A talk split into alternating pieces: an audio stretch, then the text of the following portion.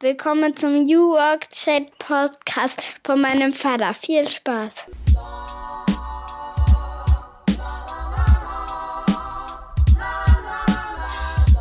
Und damit moin moin und schöne Grüße aus Rostock City. Herzlich willkommen zum New Work Chat Podcast.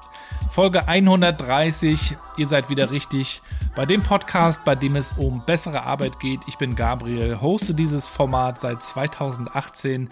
Freue mich, dass ihr wieder eingeschaltet habt. Heute zu Gast ist Professor Dr. Gunther Dück. Ein Name, den ihr bestimmt kennt, wenn ihr euch mit der Transformation der Arbeitswelt beschäftigt, denn er denkt nicht nur drüber nach, er hat nicht nur lange selbst schon gearbeitet, sondern er hat auch viele kluge Gedanken aufgeschrieben und hält Vorträge. Sein neues Buch ist gerade erschienen. Keine Sinnfragen bitte heißt es. Darüber reden wir natürlich auch und natürlich auch darüber, wie er überhaupt Bücher schreibt. Aber mich hat auch interessiert, wie er eigentlich selber die Transformation der Arbeitswelt erlebt hat. Er hat lange Zeit bei IBM gearbeitet, nimmt uns mit in diesen Prozess, in seine Learnings. Er hat auch ganz kritische Gedanken zu der Art und Weise, wie wir über New Work diskutieren. Er hat Ideen, wie wir den Fachkräftemangel anders angehen können, das ganze Thema Recruiting uns mal anders anschauen können. Über all das sprechen wir natürlich und zwar in einem sehr ausführlichen Gespräch. Ich freue mich sehr, dass er sich dafür die Zeit genommen hat. Viel Spaß mit der heutigen Folge, einem Deep Dive in das Thema besseres Arbeiten mit Humor und mit konstruktiver Kritik.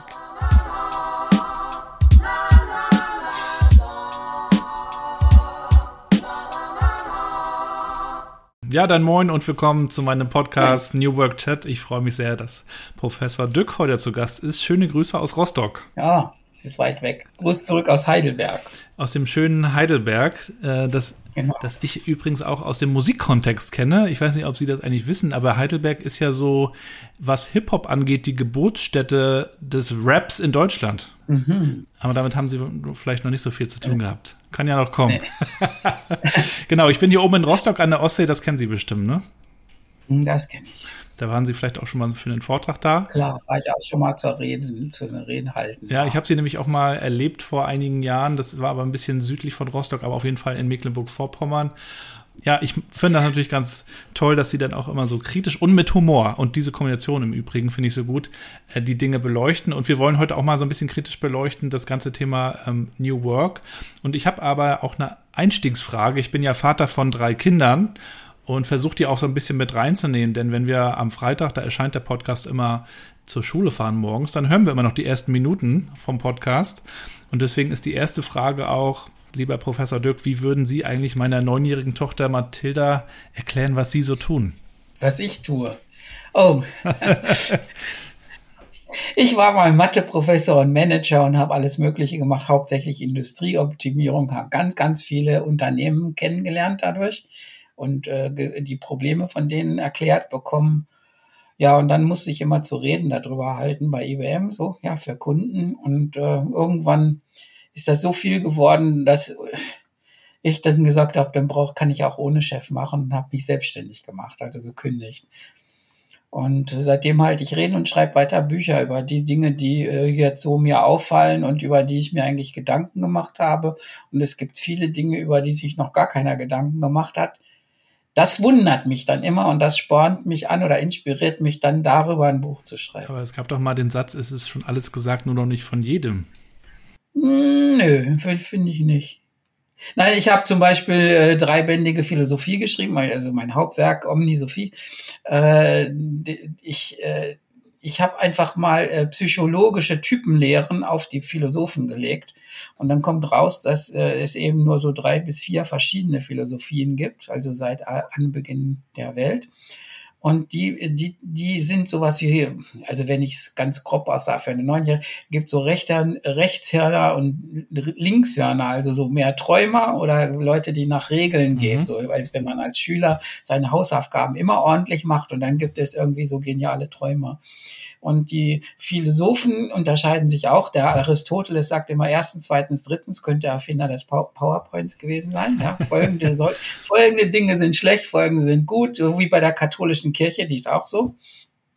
Und dann gibt es Platon, der so über Ideen schwelgt und äh, sagt, da träumt man von irgendwas und ja und äh, will gar nicht so sehr irgendwas in Definitionen pressen. Das macht Sokrates an keiner Stelle. Und äh, äh, dann kann man sagen, das ist mehr eine intuitive Philosophie und das andere ist eine mehr so ähm, faktenorientierte, analysierende äh, Philosophie.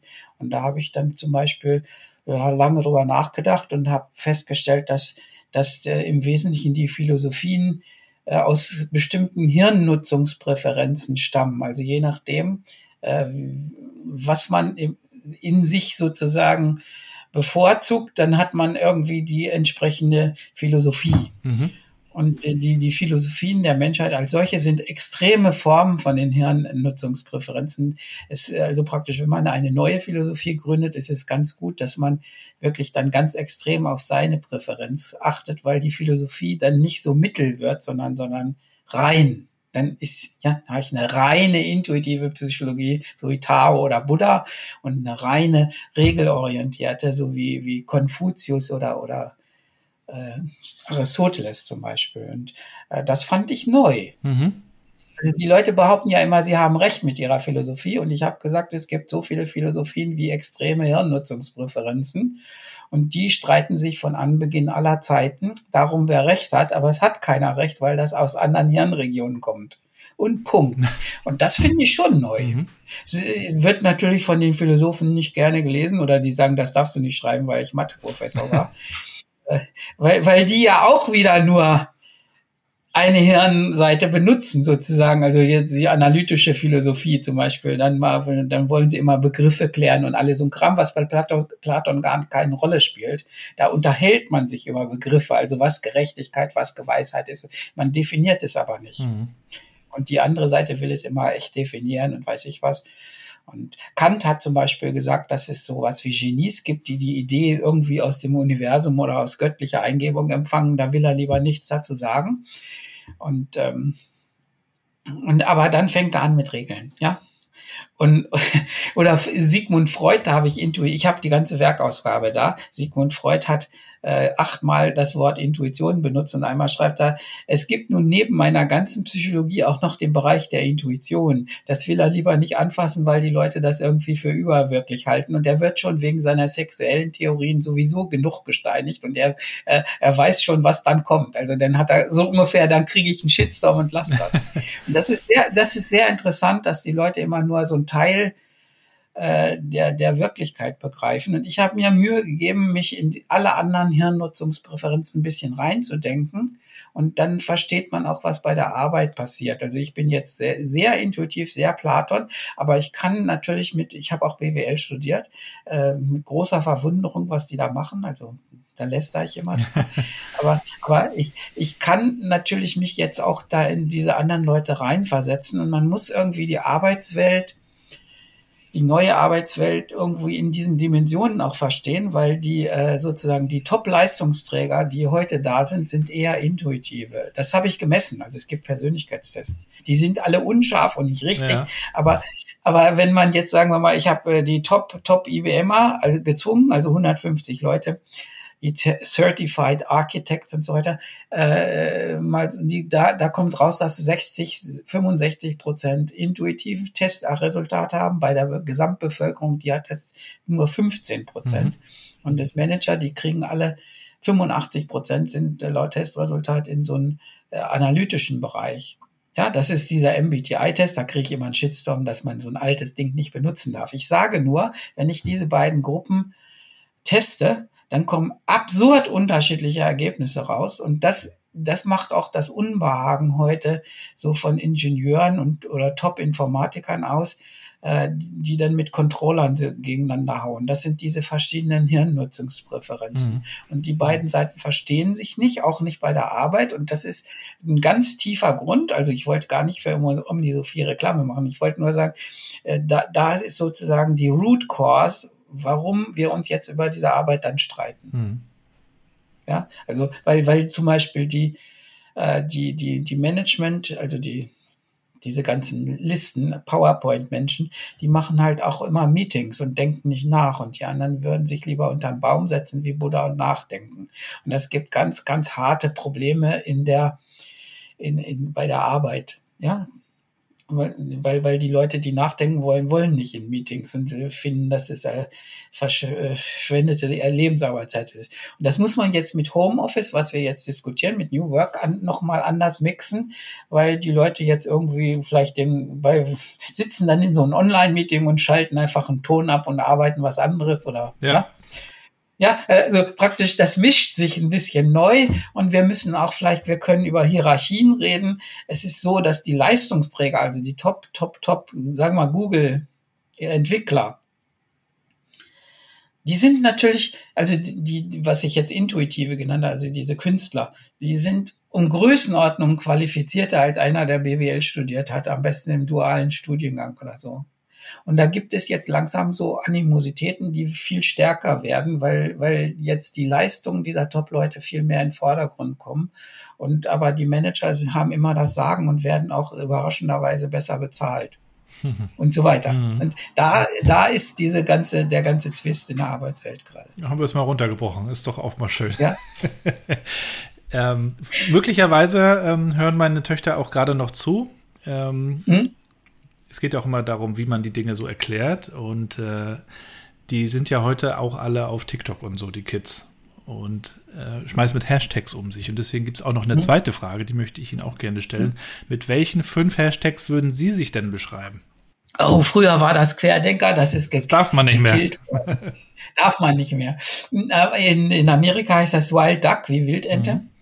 Und das kann ich ja noch machen. Das habe ich auch als, als äh, Brand genommen. Wild Duck dann. Also nicht, naja. weil das gerade zu dem Namen passt. Folgt ihm auf Twitter. Ja, Philosoph vielleicht. Also habe ich ja gerade erklärt, was ich, dass ich das geschrieben. Und ja, sonst, sonst Innovator und ein bisschen Netzzündler. Netzzündler.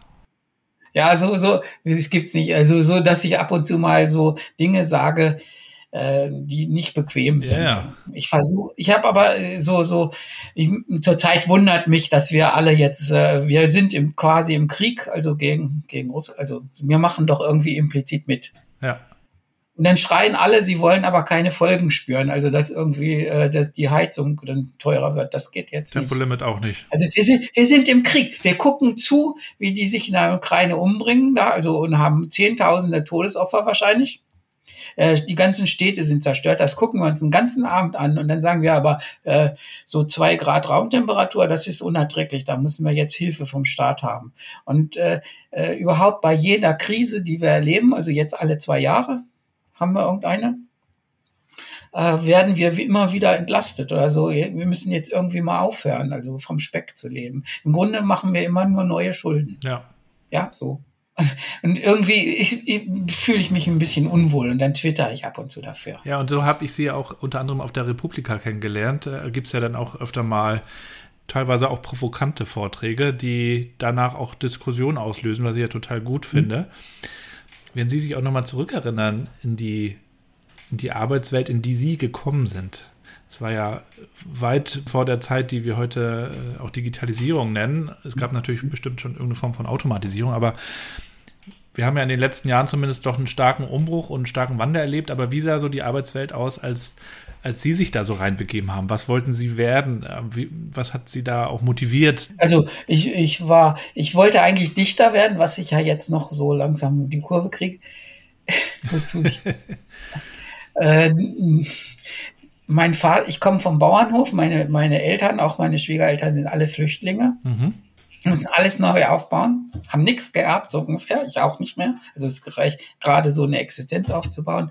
Äh, mein Vater hat einen Hof, einen gepachteten Hof bewirtschaftet und äh, sie, das war dann üblich, also in der Familie, dass ähm, wenn man nichts tun kann und keiner, also als Flüchtlinge, dann müssen wenigstens alle Abitur machen. Dann bin ich, habe ich also äh, auf dem Dorf Abitur gemacht, was absolut unüblich war. Leute haben auch gesagt, das schaffst du nicht, musst dir mal. Also damals war das grässlich. Also das konnten nur ganz schwere Arbeiter hinter sich bringen. Also eine Stunde zur Arbeit zu fahren und eine Stunde wieder zurückzukommen. Das habe ich ja jetzt mit als Fahrschüler die ganze Zeit gehabt. Das ist heute vielleicht normal. Das war früher völlig, völlig hirnrissig, dass einer äh, so weit zur Schule fährt und dann eben da, so irgendwie das lauwarme Essen dann von den Arbeitern noch auf ist, denn um halb drei aus der Schule und das und so weiter. Das war so Ende der 60er, Anfang der 70er etwa? Ja, und dann, äh, dann, dann ja, ich habe Abitur 69 gemacht ja. oder so. Und dann muss, muss man noch zur Bundeswehr, äh, weil da gerade der Krieg, äh, also die Russen sind damals in die Tschechoslowakei eingewandert. Das ist so ähnlich. Ja. Das wurde aber, das wurde wesentlich ernster genommen. Naja, gut, kalter Krieg damals. als was jetzt ist. Ja, also als der Warschauer Pakt also einmarschiert. Und äh, ja, dann habe ich Mathe studiert, weil ich das am besten konnte. Also äh, sowas wie Dichter werden wäre gar in der Gesellschaft damals gar nicht möglich gewesen, hätten alle einen Vogel gezeigt. Und äh, ja, das konnte ich richtig gut und bin äh, so schnurstracks Professor geworden. Ich bin 29, also im 19. Semester habe ich habilitiert, also relativ schnell. Äh, bin dann Professor geworden, für fünf Jahre Beamter und habe einfach keine Stelle gekriegt. Ich hab, war Professor für äh, Informationstheorie, das ist heute Internet oder sowas. Da, da, da entstanden gerade das Ethernet, mhm. also wie man, wie man Nachrichtenpackages über die Welt macht und wie man die Pro Protokolle dafür designt. Ähm, oder wie man Marssonnen mit fast keiner Batterie zwingt, doch noch vernünftige Bilder zu schicken. Ja, so. Mhm. Und äh, dafür gab es einfach keine Professuren. Das ist sehr seltsam. Also ich hatte das neueste Gebiet und das Schnickschnack tollste Gebiet aller Zeiten auf der Uni. Aber äh, bis, bis jetzt Deutschland dafür Stellen ausschreibt, das dauert dann irgendwie zehn Jahre oder 20 Jahre länger. Und äh, da, da habe ich eben keine Stelle bekommen und bin zur IBM ins Forschungszentrum gegangen. Äh, da war jetzt ein großer Konzern, äh, eine große Konzernwelt. Ähm, es ist aber nicht so richtig äh, so hart IBM gewesen, weil, ähm, weil das ja im Forschungszentrum war. Da waren wir so ein bisschen mehr wie in der Uni. Mhm. Ich habe nur so am Rande bekommen, ich bin nach drei Jahren dann Manager geworden bei IBM, weil ich so eine größere Industriegruppe aufgebaut habe zur Optimierung von Fabriken oder so, was jetzt Big Data heißt. Also wir waren da 30 Jahre zu früh. Also jetzt heißt das Big Data oder Prozessoptimierung und, und KI und so weiter. Das haben wir alles gemacht, damals schon. Und ähm, ja gut, also ich habe mich gesträubt. Ich bin ja, ich bin ja 34 Jahre gewesen oder so als äh, fünf Jahre Professor. Dann war man schon so eine Art Führungskraft ja. und kommt jetzt in so eine Umgebung, wo man immer gehorchen soll, sozusagen im Konzern. Das, das, die haben mich nie richtig so assimiliert, glaube ich deswegen bin ich ja auch Querdenker oder also irgendwie rausgestochen, weil ich immer gesagt habe, Leute, das machen wir mit gesundem Menschenverstand und nicht nach der üblichen Arbeitskultur. Da habe ich mich natürlich äh, oder habe mich immer irgendwie gewehrt, bin aber durchgekommen. Die meisten werden aber assimiliert, ne? Irgendwann. Der ganz oben sagt die Firma natürlich, der gesunde Menschenverstand muss Recht haben. Darauf habe ich mich einfach kerzengerade berufen. Das geht auch. Und äh, was, was, das ist eigentlich das Querdenken eigentlich, dass man einfach das Vernünftige tut und auch den Mut hat, das Vernünftige zu tun. Und wenn man da Prügel für kriegt, dann sagt man so, what geht mir vom Acker. Ja, einfach geht raus haltet mich nicht auf. Und das funktioniert sogar, aber man muss ein bisschen so Mut haben. Und ich hatte eigentlich gar keinen Mut, ich war feige wie alle anderen auch, aber ich sozusagen gegen den gesunden Menschenverstand zu arbeiten, geht mir so gegen die gegen den Kamm, äh, dass ich dann auf mich nehme, dass ich auch geprügelt werde. Und ich habe auch nie richtig gute Gehaltserhöhungen gekriegt. Also ich bin dauernd befördert worden, weil was Großartiges rausgekommen ist. Aber ich, ich, ich kann nur sagen, es gibt immer so so eine Einstufung eins, zwei, drei, vier, fünf. Also ja, äh, äh, eins ist outstanding oder su super, äh, zwei ist average Average, drei ist naja. naja.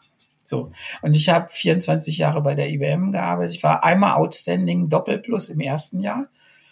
Da gab es leider keine Gehaltserhöhung. Da haben sie mich, glaube ich, reingelegt. da hatte die zwar gestrichen für das Jahr. Und dann habe ich die, die restlichen, glaube ich, 16 Mal äh, normal und achtmal Low Performer bekommen, also Note drei. Und äh, obwohl das immer eigentlich gut war, aber man, man, äh, die, es ist, die haben immer gesagt, du machst da was, aber es ist nicht nicht das, was du solltest. Und äh, das hat mir so diesen Querdenkerruf eingegeben. Das, ich bin gar nicht so quer, sondern nur echt geradeaus, aber so richtig. Geradeausdenker eigentlich. Das heißt, habe ich wenigstens versucht, aber ich hätte, also wenn ich das alles gewusst hätte, was ich jetzt erlebt habe oder was ich heute jetzt von mir gebe, wenn ich das mit 30 drauf gehabt genau, hätte. Genau, was wäre dann gewesen?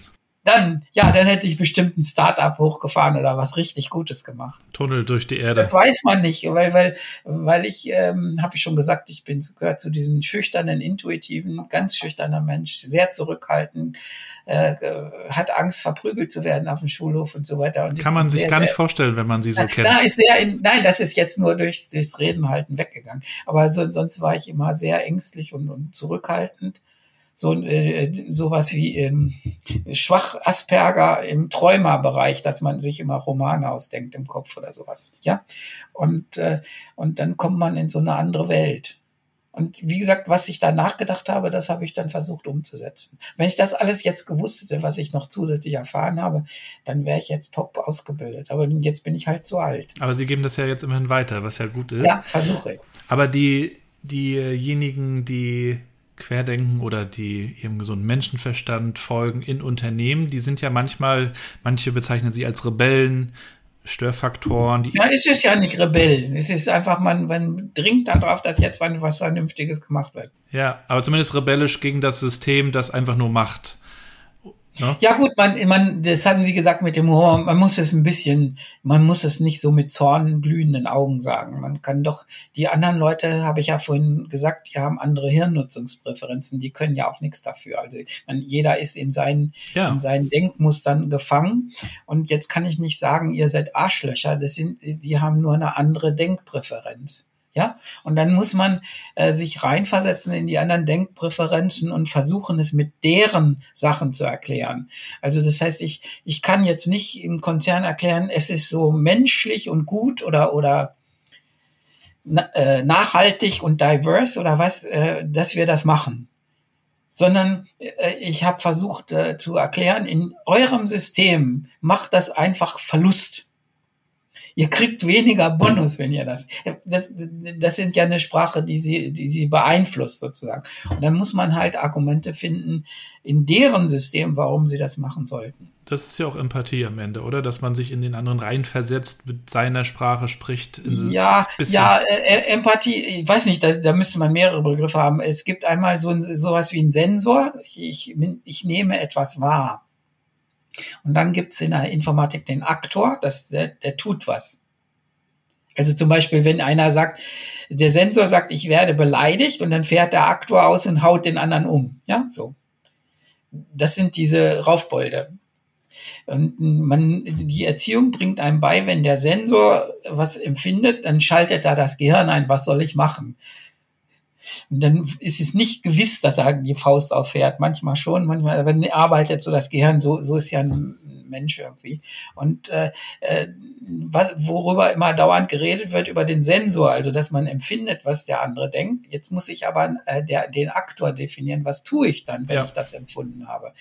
Ja, also wenn der jetzt mit nachhaltig nichts anfangen kann, dann muss ich ihm das irgendwie in seinem Denkmodell auch erklären. Da muss man wirklich ein bisschen mehr nachdenken. Ist nicht rein, ist nicht wirklich nur Empathie. Ja, das stimmt.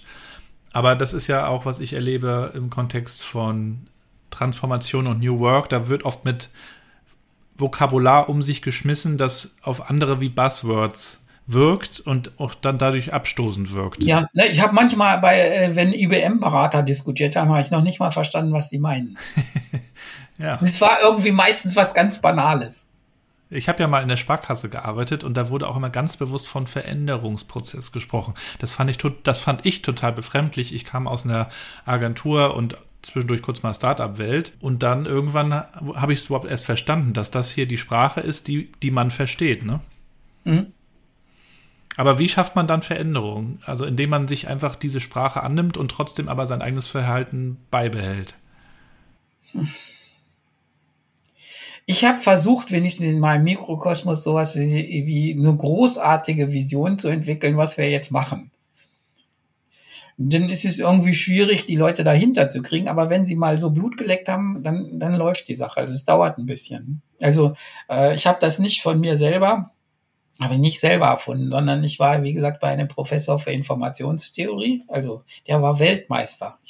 Das ist total schön, wenn man bei so irgendwie dem Weltmeister aller Klassen äh, Doktorand wird. Ja, das ist natürlich irgendwie hart, äh, weil die, die Aufgaben viel schwerer sind als bei so normalen. Aber äh, es hat was. Ja, man lernt ja? viel. Und der kam dann, Sie wissen, dass Sie wahrscheinlich keine Stelle kriegen, wenn Sie, ich kann Ihnen sagen, ich habe zufällig eine Stelle gekriegt. Das ist äh, blanker Zufall, weil die Uni Bielefeld gerade neu gegründet wurde. Da haben sie ihn gerade so auch mit dem Fachgebiet genommen. Aber sie werden keine Stelle kriegen, wahrscheinlich. Äh, ist Ihnen das klar? Sage ich ja so ein bisschen. Dann sagt dann überlegen Sie sich das mal, wollen Sie trotzdem? Und dann habe ich ja, es, es, er hat auch recht gehabt. Dann hat er gesagt, äh, äh, wissen Sie, wenn Sie Professor werden wollen, müssen Sie berühmte Arbeiten schreiben. Mhm. Ist Ihnen das klar? Ja, da habe ich gesagt, so naiv schon. Dann sagt er, ja, wissen Sie, die meisten Leute machen vier Jahre an ihrer Doktorarbeit rum und haben dann so ein mittelmäßiges Resultat. Dann müssen Sie immer noch berühmte Arbeiten schreiben. Wie lange brauchen Sie denn, wenn Sie für eine Arbeit vier Jahre brauchen? Wie lange wird denn die nächste dauern? Auch vier Jahre? Oder wie, dann sind Sie doch äh, Methusalem. Sie müssen doch schon mit 35 Professor sein. Ja, gucke ich ihn so an. Sagt er, äh, wissen Sie, das Geheimnis ist, Sie müssen gleich mit den berühmten Arbeiten anfangen. Ach so. und gewöhnen Sie sich einfach an, so, so nach einem halben Jahr sollte da irgendwas stehen. Also nicht, nicht irgendwie da rummachen, bloß weil die Verträge vier Jahre. Und dann hat er uns mir lauter so Vorträge gehalten. Ja. Und äh, am besten sollte ich eigentlich nur Probleme lösen, die im Prinzip einen Nobelpreis äh, einhandeln könnten. Das wäre gut. Da habe ich gesagt, ja, komm, das kannst du nicht, können Sie nicht verlangen. Sagt er, das nicht. Das, das sagt Google immer. Das hat mein Professor viel früher gesagt. Alswede, verehrte Rudolf Alswede, gestorben schon. Der hat gesagt, wissen Sie, die Leute da in der Wissenschaft sind so, so feige. Und wo die Nobelpreise gemacht werden, da ist keiner. Da ist keine Konkurrenz. Können Sie in Ruhe arbeiten. Ist äh, keiner macht Ihnen was streitig und so. Sie können in Ruhe irgendwas hinkriegen und das ist alles gut. Das sagt Google ja auch. Oder äh, Bezos sagt das bei Amazon Web Services auch vorher beim Buchhandel. haben sie nur gelacht. Bei Tesla haben sie nur gelacht. Man kann fünf Jahre in Ruhe üben und plötzlich merken sie, dass sie überholt worden sind. Ja, und ja, und diese, diese Gedanken hatte ich dann an der Uni. Ich habe auch denn, wir haben dann in der Informationstheorie kann man äh, den von der Ingenieursorganisation IEEE den äh, das Beste, die Paper, äh, Best Paper Award gewinnen. Also das so Nobelpreis für diese kleine, kleine Fachrichtung. Das haben wir auch geschafft. Mein, mein Professor als einziger, worauf er sehr stolz war, zweimal. Und da, wie gesagt, da habe ich versucht, das bei IBM auch so irgendwie zu bleiben. Wir machen das jetzt ordentlich richtig und so. Also, dass wir so wirklich stolz sind und von außen geehrt werden für die Resultate, die wir gekriegt haben. Ich habe meine Abteilung Top genannt, Technologie für Optimierung. Top die hießen auch Tops und so weiter. Und da, da macht man so, so irgendwie versucht, hat man versucht, ein bisschen zu elektrisieren. Und das ist so bei, sagen wir mal, zwei Drittel des Teams gut gelungen. So alle, manche sagen, komm, was du da an Zirkus machst, das, das muss nicht sein. Und du sagst immer, wir werden Weltklasse sein. Das sind wir noch gar nicht und du verstehst das nicht und so weiter. Und dann wird äh, sozusagen manche, manche wollen das also, also lieber runterhängen lassen und so weiter. Dann gibt es ein paar Konflikte, aber im Prinzip geht das. Ja. Im Startup sowieso. Aber selbst zu gründen stand nie zur Debatte. Puh, nee, war, war damals nicht. Das war damals kein war auch nicht so gehypt wie heute, ne? Ich habe, äh, die haben mir, ich, wir haben ein paar Millionen Umsatz gemacht mit der Optimierung damals in den 90ern. Da habe ich, da haben sie gesagt, du hast nicht genug Marge, also man muss Rohgewinn, also ja, wir hatten zwei Prozent Marge, da habe ich, bin ich fast vor Wut geplatzt, so, habe gesagt, Leute, wir machen nebenbei Forschung im Wissenschaftszentrum und wir publizieren unsere Ergebnisse und trotzdem machen wir zwei Prozent Marge. wenn wir das äh, publizieren lassen würden und oder äh, wir würden nur Probleme lösen, die wir schon ein paar Mal gelöst haben, also skalieren sozusagen, das Wort gab es damals noch nicht, äh, dann wären wir auch profitabel. Dann sagen sie, mach's doch. Ich sage, Leute, dann können wir das ganze schöne Fachgebiet einstampfen und nur noch ein, dasselbe dasselbe Problem wie Brezelbacken lösen. Das ist nicht das An der Anspruch. Dann sagen sie aber, du machst immer mehr Verlust, wenn du mehr Leute einstellst. Das waren schon 35. Dann habe ich argumentiert, dass, äh, dass wenn, wenn man an die Börse ginge mit meiner Firma, äh, dann würden wir statt der paar Millionen Umsatz vielleicht bewertet würden mit 100 Millionen. Und so viel Gewinn können, das ist, kommt der Gewinn aus den Ohren. Und das Wort Shareholder Value gab's nicht. Ja, das ist jetzt eine Diskussion von 92, 93, sowas. Und dann hinterher haben sie gesagt, pass mal auf, also Shareholder Value konnte ich nicht ziehen, weil es das gar nicht gab. Und dann habe ich gesagt, man muss das anders rechnen. Ihr, ihr versteht nicht, wonach man ein Unternehmen überhaupt beurteilt. Und man beurteilt ein Unternehmen nach Unternehmenswert. Also was das Ganze jetzt wert ist an der Börse. Und man beurteilt es nicht nach Gewinn und Umsatz und was ihr da als BWLer alles habt. Und ihr müsst die BWL dann umstellen. Und äh, dann äh, konnte ich auch noch besser BWL als die, weil ich ja auch mitstudiert habe. Aber äh, sie haben, hinterher hat einer dann ist aufgestanden hat gesagt, Professore, äh, da sie ja Mathematiker und so weiter sind, glauben wir, dass sie sogar vielleicht recht haben könnten. Das Problem ist so, hier misst man nach Marge. Punkt und wir müssen das abliefern. Punkt. Wir können nicht irgendwie in Amerika sagen, wir, der Dück sagt, er möchte das anders gerechnet haben. Wie stellen Sie sich das vor? Und dann hatten wir so, so ab und zu mal so einen Streit. Und das, das gibt nur äh, so, ein, so ein Gefühl dafür, warum diese Start-up-Denke damals gar nicht da war. Ja. Und die, äh, heute noch, also jetzt ist 30 Jahre später da, wir haben das alles verstanden, wie das geht, also wie man neue äh, Innovationen hochfährt.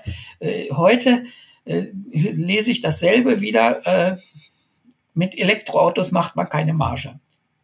Ja, äh, IBM hat damals gesagt, Amazon Web Services, die machen hauchdünne Margen mit ihrem Cloud Computing. Das wollen wir nicht.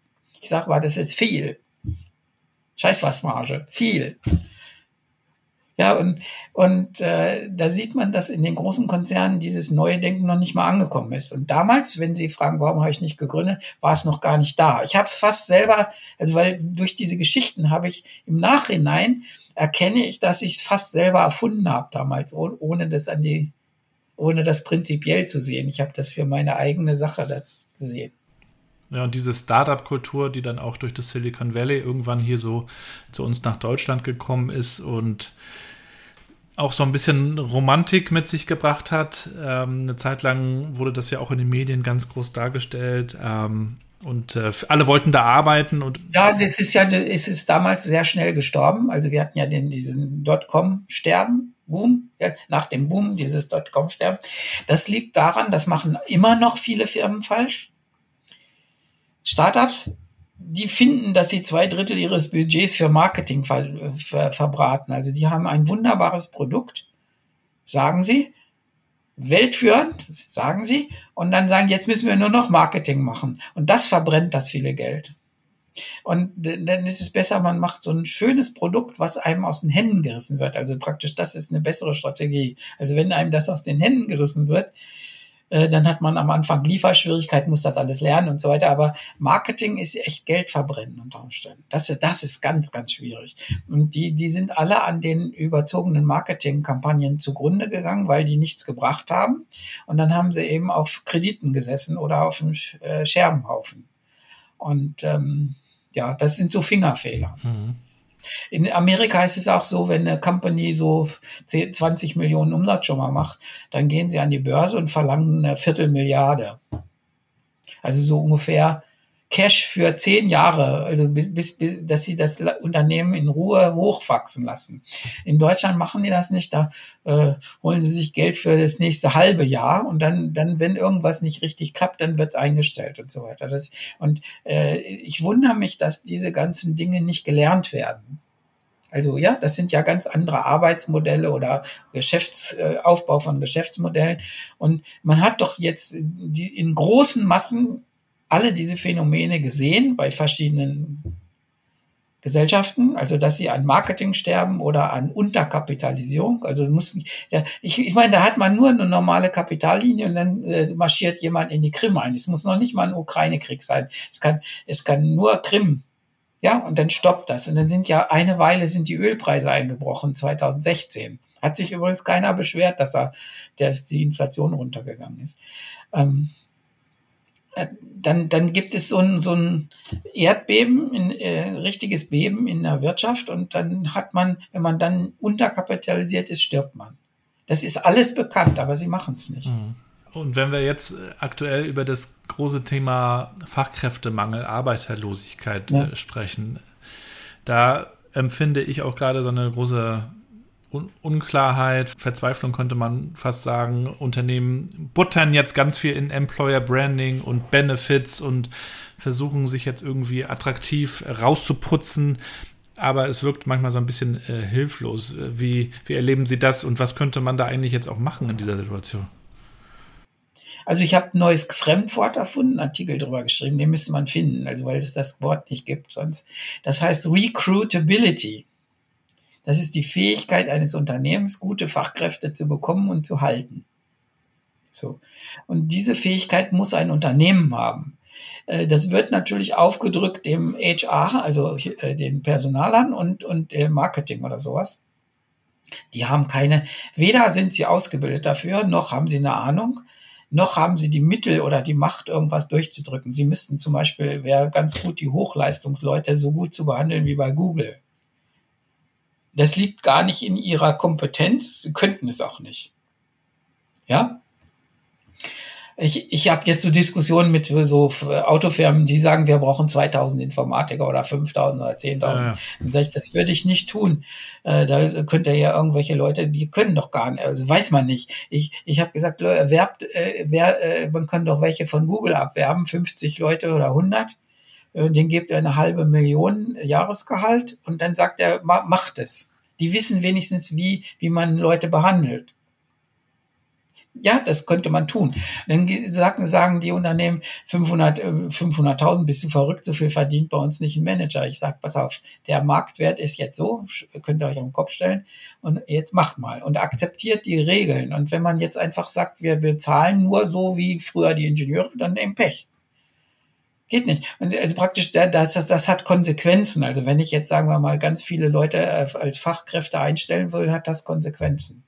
Man könnte zum Beispiel auch einen Vorschlag, ein Portal bilden, äh, Maschinenfabrik Süddeutschland, wo, wo sowas wie Liebherr, Kercher und solche Firmen sich zusammenschalten.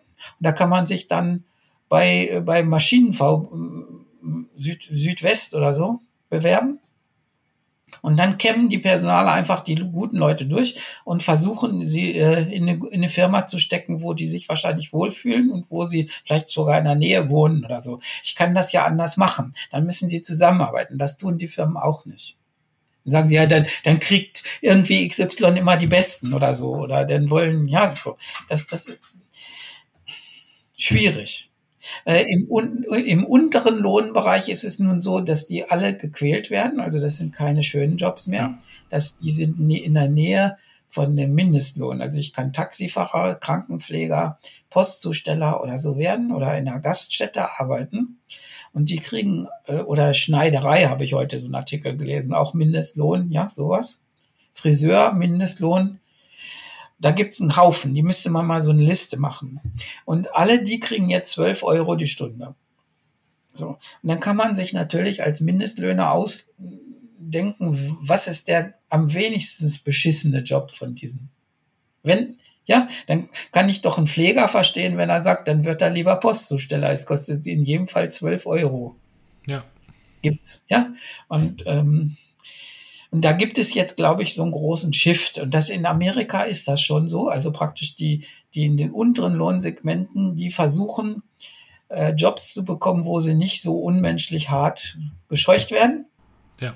Und das gibt so, dann, dann alle Branchen, die das tun, sind dann leer. Äh, die Gastronomie ist wahrscheinlich leer, weil äh, man immer hin und her geschoben wird wegen Corona. Ja. Das kann ich verstehen. Ein, einer, der eine Gaststätte betreibt, kann nicht die Leute jetzt zwei Jahre weiter bezahlen, so dass das dann irgendwie weitergeht. So viel Geld hat er gar nicht. Und äh, die sind so, so ein bisschen durch Schicksal gebeutelt. In den oberen Lohnbereichen ist es so, dass die Babyboomer gehen, also so in meiner Alter, die gehen dann alle raus. Und dann gibt es einen furchtbaren Fachkräftemangel und da fangen die Leute jetzt an zu sagen, wo kriege ich am meisten Geld? Oder wo werde ich am besten behandelt?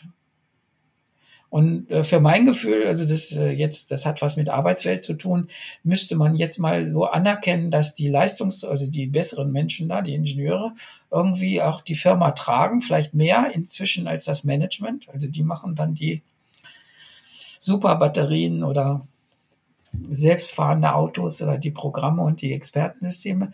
Und die muss man dann irgendwo, glaube ich, artgerecht behandeln. womit ich meine, dass man ihnen vielleicht irgendwie nicht ein altes Handy gibt zur Arbeit oder einen dämlichen Laptop, mit denen sie nichts anfangen können. Und äh, dass man sie nicht zu den super Welttagungen schickt, wo sie eigentlich mal hin möchten und äh, mal so die Gurus kennenlernen. Für, für die richtigen Fachkräfte ist es wichtig, die Meister kennenzulernen. Das, unser Bildung beruht da drauf. Also praktisch der dümmste Mensch in Deutschland muss aber Goethe Faust lesen. Also praktisch unabhängig vom Talent guckt er doch Faust an. Wenn ich Schach spielen lerne, dann ist das im Unternehmen so, dass er die Regeln des Deutschen Schachbundes austeilen und sagen, zieht euch die Regeln an und spielt schon mal gegeneinander. Macht man doch nicht. Man, man guckt sich die von Carlsen oder Bobby Fischer an, die Partien.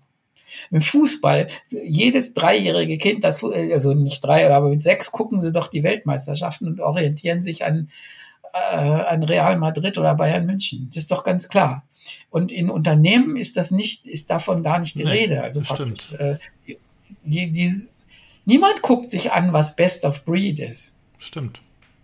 Ja, sie gehen vielleicht mal zu irgendwelchen Werbetagungen, aber da wird das auch nicht ausgekippt, sondern sie müssten vielleicht mal die richtigen Koryphäen kennenlernen. Und dann, aber äh, dann könnte man so vielleicht von Marketing oder also diese, diese HR, die können noch mal Videos raussuchen. Wahrscheinlich gibt's das alles auf YouTube und die sollen sich das mal anschauen. Es ist vielleicht auch ein bisschen arrogant, manchmal zu glauben, wir kriegen das schon alleine hin.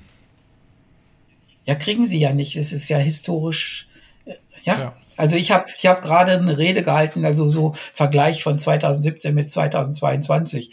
Ich habe wirklich 2017 habe ich äh, einen vollen Nachmittag gesurft, ob ich ein Bild klauen kann im Internet mit oder ohne Lizenz, wo irgendwas drauf ist wie ein Auto, aber erkennbar kein Lenkrad hat, damit ich nicht erklären muss, dass es ein Selbstfahrendes ist. Das soll man auf dem Bild sehen.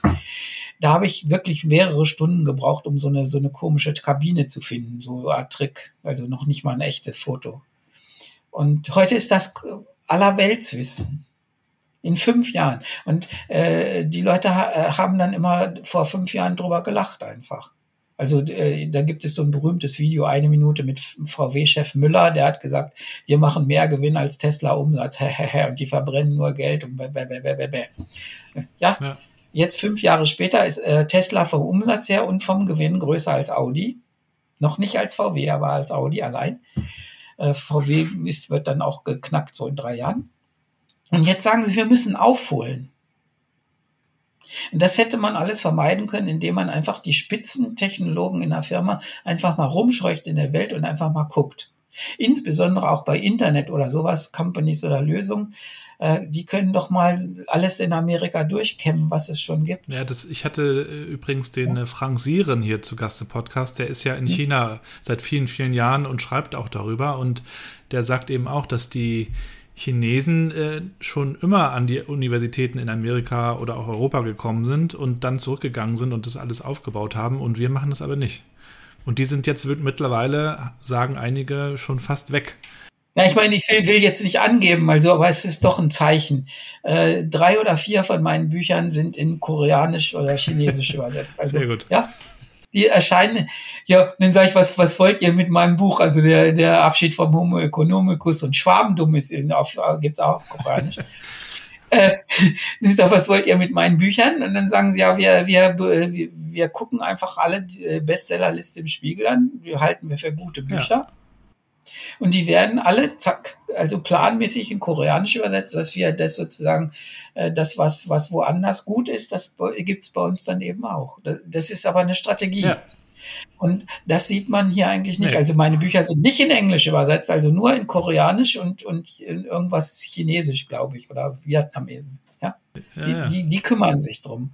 Und da, da, wenn man jetzt Südkorea als Beispiel bringt, äh, werde ich immer gedisst, so dass es, die haben eine andere Staatsform, das wollen wir nicht und die quälen Kinder, dass sie so viel lernen müssen und so. Ich sage, was Leute, das ist so, ihr benehmt euch wie Rom, äh, als die Ostgoten kommen. Ja. Ja? Ja, oder in China, da ist alles, äh, da gibt es nur das Ein-Parteien-System. China darf man gar nicht sagen. Aber dass die natürlich auch extrem Innovation gefördert haben in China äh, und dass man das überall sehen kann, davor kann man sich eben auch nicht mehr verstecken mittlerweile, ne? Ja, es ist irgendwie so eingebrochen, dass, dass die Leute mit Herzenslust forschen, also alles erforschen sie. Batterien und Solarzellen Ja. und so weiter, aber sie bauen sie nicht. Also praktisch die, es fehlt einfach, das sagen sie ja immer, wir müssen unsere Hausaufgaben machen und Dinge umsetzen. Und äh, praktisch was, was in Deutschland nicht stattfindet, ist umsetzen, aber das Vordenken können sie total gut. Und das Vordenken ist jetzt auch ein bisschen so in, nicht mehr in Mode, weil man immer noch erklären muss, selbstfahrende Autos, ob die auch umweltschäd, also die für die Umwelt passen und was da raus, rauskommt. Muss sich jetzt für alles Neue auch noch rechtfertigen. Ich sag, Leute, lass die doch erstmal machen. Was sind denn eigentlich die wichtigen Zukunftskompetenzen, die wir unseren Kindern vermitteln sollen? Ich habe ja auch drei. Ähm, was Ja. wird da jetzt wichtig? Sowas wie, dass die Leute, das, das ist gar nicht so eine große Kompetenz, ist, sondern einfach, dass man sich verantwortlich fühlt, ein bisschen rumguckt und versteht, was die anderen Leute von einem wollen und dass man weiß, was Kunden, zu- zufriedene Kunden oder sowas sind. Ja, ich, ich sage immer, jetzt kommt, wir haben äh, äh, Beispiel, nehme ich manchmal. Beispiel, äh, Klempner ist bestellt, dass die Toilette, da kommt immer Wasser raus, irgendwas ist. Dann macht da bum, bum, bum, bum, bum, macht da irgendeine Schweinerei, macht das alles auf und kommt zurück, äh, Schwimmer ist kaputt. Ja, also dieses Zeug, was es da anhebt. Ja, und? Ja, muss ich Ersatzteil holen. Und dann kommt, ja, was machen wir jetzt? Ja, morgen. Er stellt es jetzt erstmal ab. Dann kommt er natürlich übermorgen ohne Message oder drei Tage später und baut irgendwas ein, geht nicht. Und nochmal, drei Tage später baut ein, kostet 70 Euro. So. Ja, und wir müssen hinterher natürlich sauber machen, gibt drei Tage. Wir haben dasselbe nochmal gemacht, fast, also ist nochmal kaputt gegangen. Da kommt am Tag vorher, können Sie, können Sie vielleicht mal ein Foto schicken von dem Inneren da, dann weiß ich, was ich als Ersatzteil mitbringen muss. Und bin ich vorbereitet. Eine Stunde vorher sind Sie zu Hause, ich komme jetzt. Kommt. Und dann macht er das rein, zack, nach fünf Minuten steht es zu und dann sagt er, kann ich mal so einen Wischlappen oder was haben, macht alles sauber. Und jetzt kommt die Zauberfrage, was ich meine, was die Kinder können müssen. Also das ist schon mal klar, was ich bis jetzt erzählt habe. Er hat gesagt, tropft sonst noch was im Haus? Ja, oben, da ist er noch nicht so ganz sauber. Dann guckt er nach und, und dann hat sie, sind sie auch für Heizungen zuständig? Ja, mein Chef schon. Und dann, dann gucken wir mal rein und so weiter.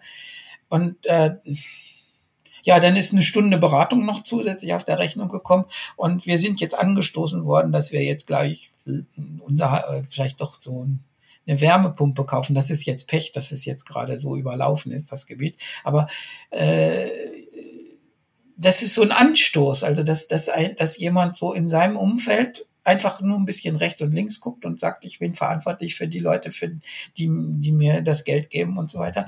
Und äh, natürlich der, der das da gemacht hat, äh, der wird auch Meister. Der geht auch zur Meisterschule und der wird ein Geschäft eröffnen und viel Geld verdienen.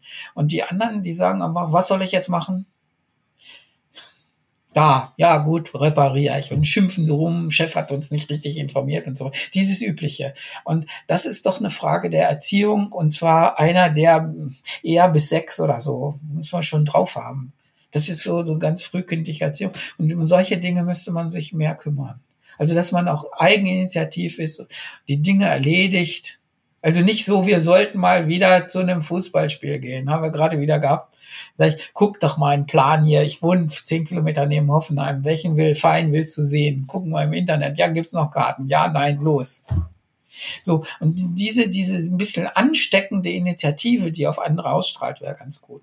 Das sind jetzt nicht, ich sage jetzt nicht Kompetenzen, dass man Abitur machen will, habe ich nicht gesagt. Das, äh, das kann auch einer mit Hauptschule. Das ist, das ist, das ist eine ganz andere Dimension. Das hat mit Bildung und IQ nichts zu tun. Also das muss ich nicht Faust können und ich muss auch keinen Mittelschulabschluss haben. Ich muss, ich muss nur irgendwie äh, mich verantwortlich fühlen, auch für mich selbst, dass ich irgendwie, dass man versteht, okay, ich brauche einen Abschluss, von, ich muss mich irgendwie anstrengen, dass ich dann noch einen Beruf kriege. Und dass man sich auch vielleicht äh, umschaut und sich für einen Beruf interessiert, nicht, dass man dann irgendwie mit dem, nach dem Abschlusszeugnis sagt, ja, was mache ich denn jetzt oder sowas. Und die, dieses, dieses ein bisschen aufgeweckte, das müsste man irgendwie in die Kinder reinkriegen. Aber wie? Indem man es vorlebt. Ich habe so gemacht, also äh, machen auch äh, Bekanntenkreis mehr. Wenn wenn ein Kind sich für was interessiert, dann äh, sagt man, äh, dann wird es zugedeckt. TikTok. Nein, nein, wenn, wenn jetzt sagen, äh, kennst du verschiedene Saurier? Ich sage, interessiert dich das? Dann kann man, ist, ist ja manchmal Saurier oder der, der, der, das äh, Universum, der schwarze Löcher oder so. Dann kauft man halt einen Ratgeber dafür oder ein Bilderbuch und sagt, guck mal, so gehen ja, die Saurier. Ja. Setzt man sich hin und dann lernen sie alle Saurier. Und sie lernen nicht wirklich das, was in der Schule kommt. Das interessiert nicht so sehr. Nee. Aber sie haben manchmal so, so, so einen Spot, so, äh, so das möchte ich können oder wissen oder sowas. Und dann mach, dann, oder ich möchte Blockflöte spielen, kriegen sie eine Blockflöte. Das ist, doch ganz ja, ist bei uns mit Querflöte und, so. Und einfach so, dass man, dass man äh, sozusagen, das hilft sozusagen Talente zu entwickeln. Also manchmal ist es dann nur auch so, dass die Blockflöte nach drei Tagen wieder rumliegt, dann hat man aber verstanden, da ist das Talent vielleicht eben nicht. Das war ein Versuch, und ist schiefgegangen. Muss man nicht schimpfen, ich habe dir jetzt für 30 Euro eine Blockflöte gekauft, jetzt musst du sie aber auch benutzen, bla bla bla bla. Das hilft ja nichts, sondern, sondern einfach gucken und manchmal, nicht oft, kriegt man so einen Punkt, wo dann so, eine, so ein Interesse fürs Leben bleibt. Und das ist, glaube ich, hat man dem Kind sehr viel mitgegeben. Ja, die sagen ja immer, die reine Theorie, jedes Kind ist hochbegabt, bla bla bla bla. Man muss nur die Begabung finden und dann noch fördern. Ja, ja, das Fördern, genau. Also das ist ja bei uns, wir haben ja zwei Mädels, die sind äh, nur vier Jahre auseinander und äh, die eine fing dann an Querflöte und die andere Keyboard. Und die mhm. große hat aber nach, keine Ahnung, vier Wochen Keyboard aufgehört, hat keinen Bock mehr gehabt. Mhm. Und die äh, mittlere hat weitergespielt. Und dann ja. haben wir natürlich auch genau hingeguckt, warum ist das so? Das war einmal ein Unterschied in den Lehrerinnen, die sie hatten. Die eine war sehr streng, also bei der Großen mit dem Keyboard. Das hat dann kein, kein, ja, hat keinen Bock gemacht. Ja. Und die andere hatte noch Freunde, die auch Querflöte gespielt haben. Und das sind dann natürlich auch so Dinge, die das ja. fördern. Ne? Und in der Arbeitswelt, glaube ich, äh, gucken wir auch immer noch viel zu so? sehr in Aufgaben. Hier, mach mal deinen Job und dann gucken wir mal, was ich dir danach für einen neuen Job gebe und gar nicht, was, was liegt dir so, was interessiert dich und wie können wir das so entwickeln. Ne? Hm? Also jetzt, ähm, wir hatten so eine, meine Tochter hat auch Querflöte gemacht und ähm, bei einer sehr schüchternen Lehrerin war sie erst ein bisschen so, die sagt mir nicht viel, die sagt, mach das, mach das. die ist dann aufgetaut. Dann haben sie so in Jugend musiziert hier den Lokalwettbewerb gewonnen in Heidelberg. Mhm. Und äh, da muss man dann immer so ein klassisches Dings da mitspielen, Mittel und irgendwas Neues. Und dann hat die angefangen zu, äh, zu äh, komponieren. Da, weil, weil das, das hat den Charme, wenn man was, an, was komponiert, kann man es so komponieren, dass die eigenen das auch spielen können. Und die, die Richter da lernen, wissen ja, das ist ja ein neues Stück. Dann ja. Punkt. Ja?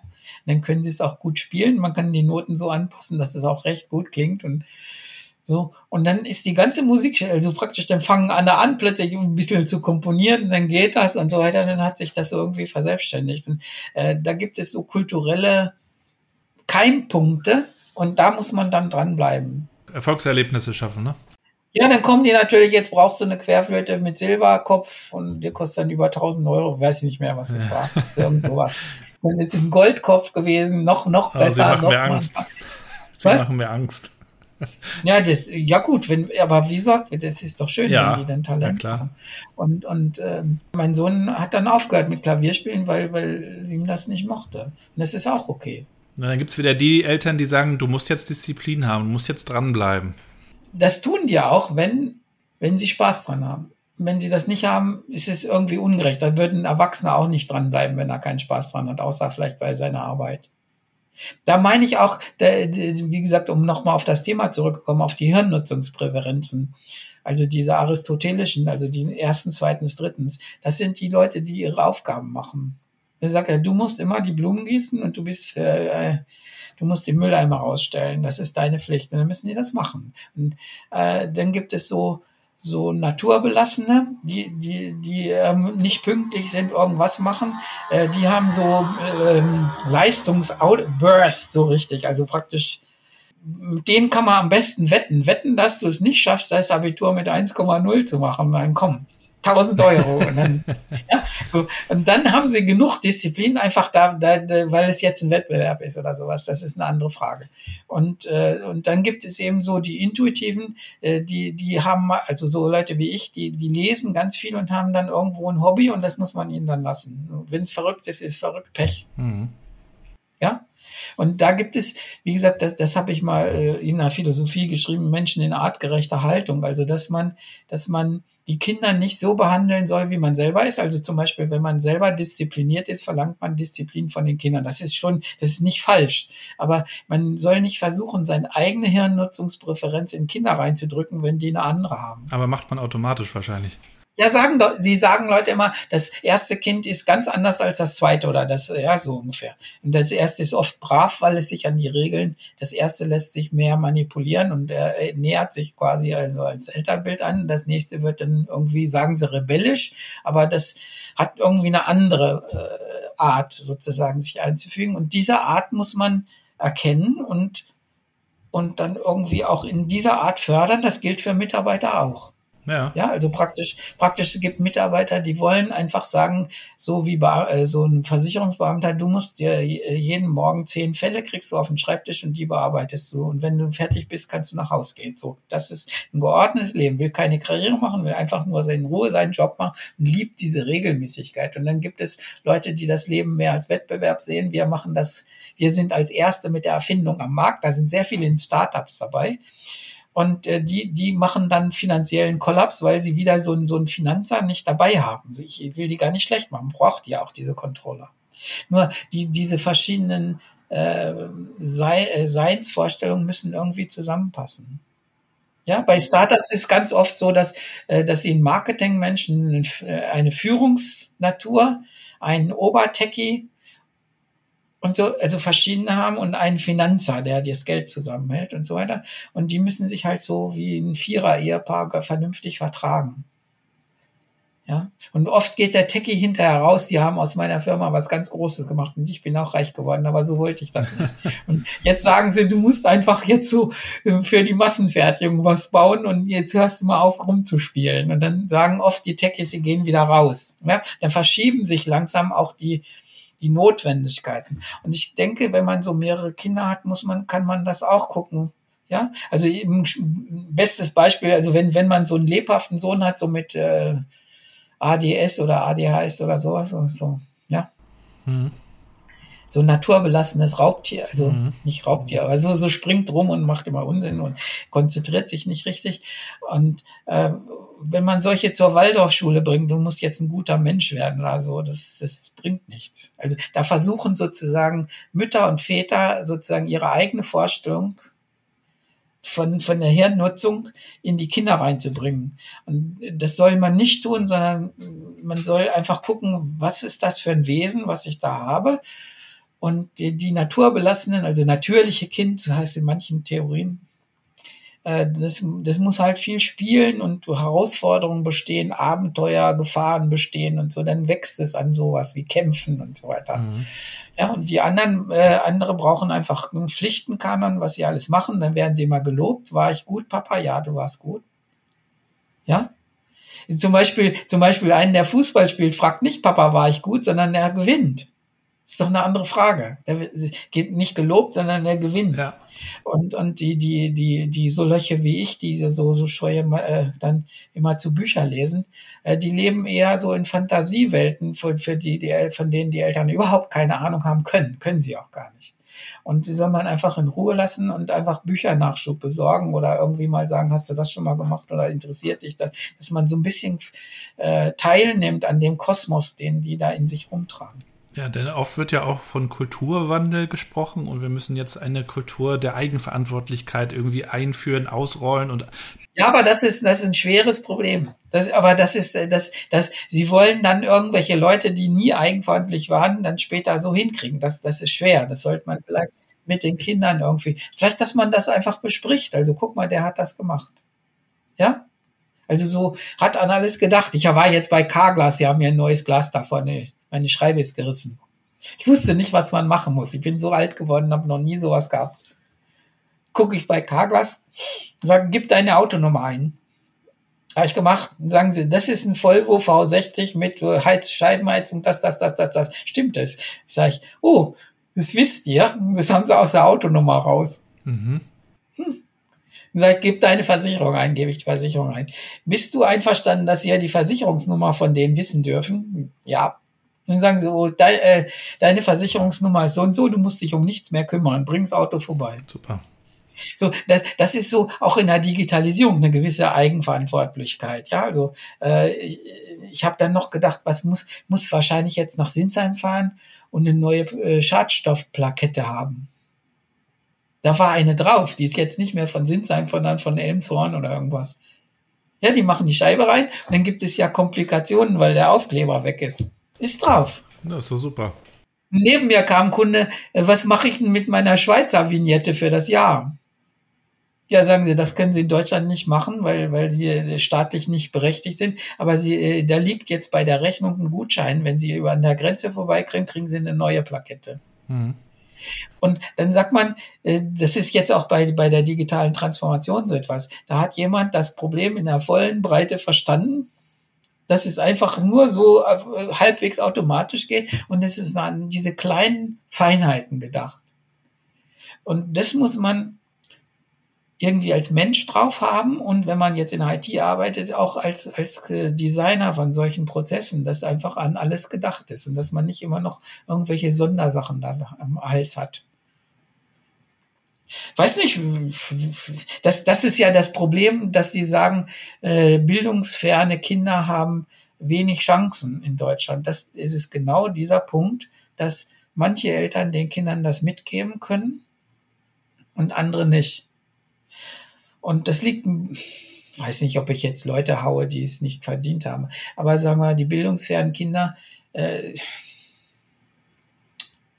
also ich meine, ich kenne, ich komme aus so einem, so einem Dorf, ja, also praktisch, wo ich fast als erster da Abitur gemacht habe.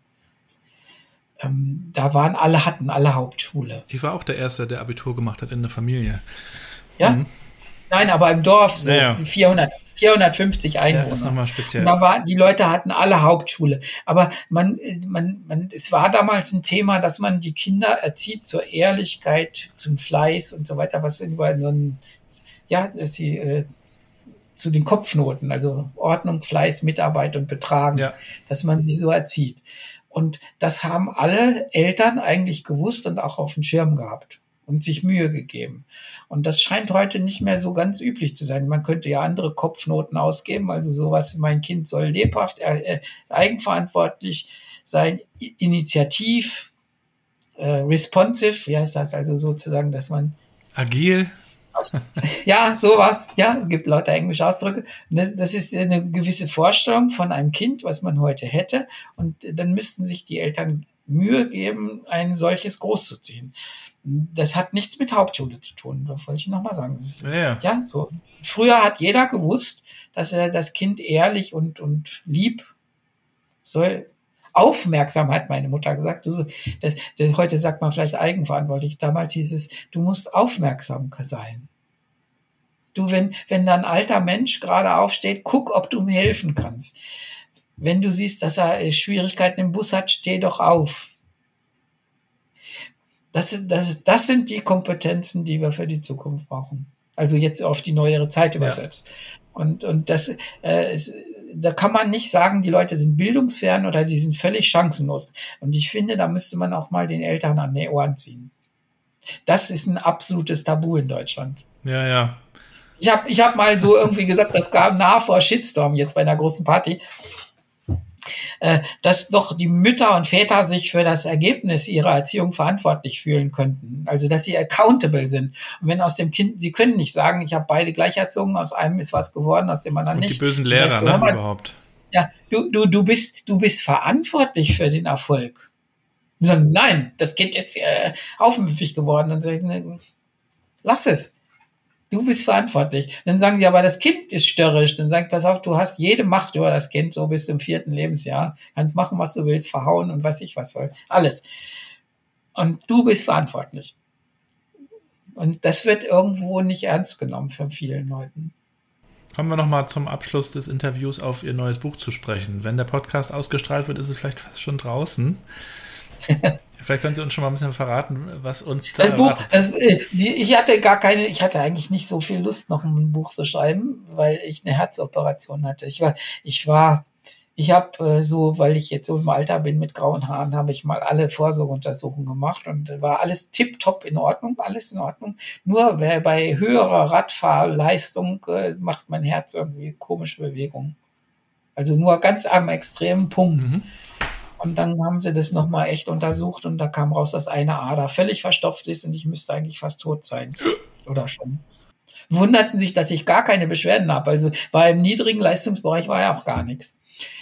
Und da haben sie gesagt, die würden nicht lieber drei Monate damit leben wollen, dann kriege ich bestimmt einen Herzinfarkt in so einen. Und dann habe ich jetzt so, ein, so eine Kerbe im, äh, zwischen zwei Rippen und das haben sie einfach Predictive Maintenance heißt es gemacht. Mhm. Und da war ich so ein bisschen fertig.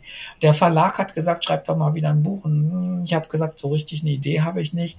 Und da haben sie gesagt, ich könnte doch so im Stile der Daily Dux auf meinem auf meiner Homepage ja. mal so ganz ketzerische Sachen schreiben über die Sinnlosigkeit des Arbeitslebens.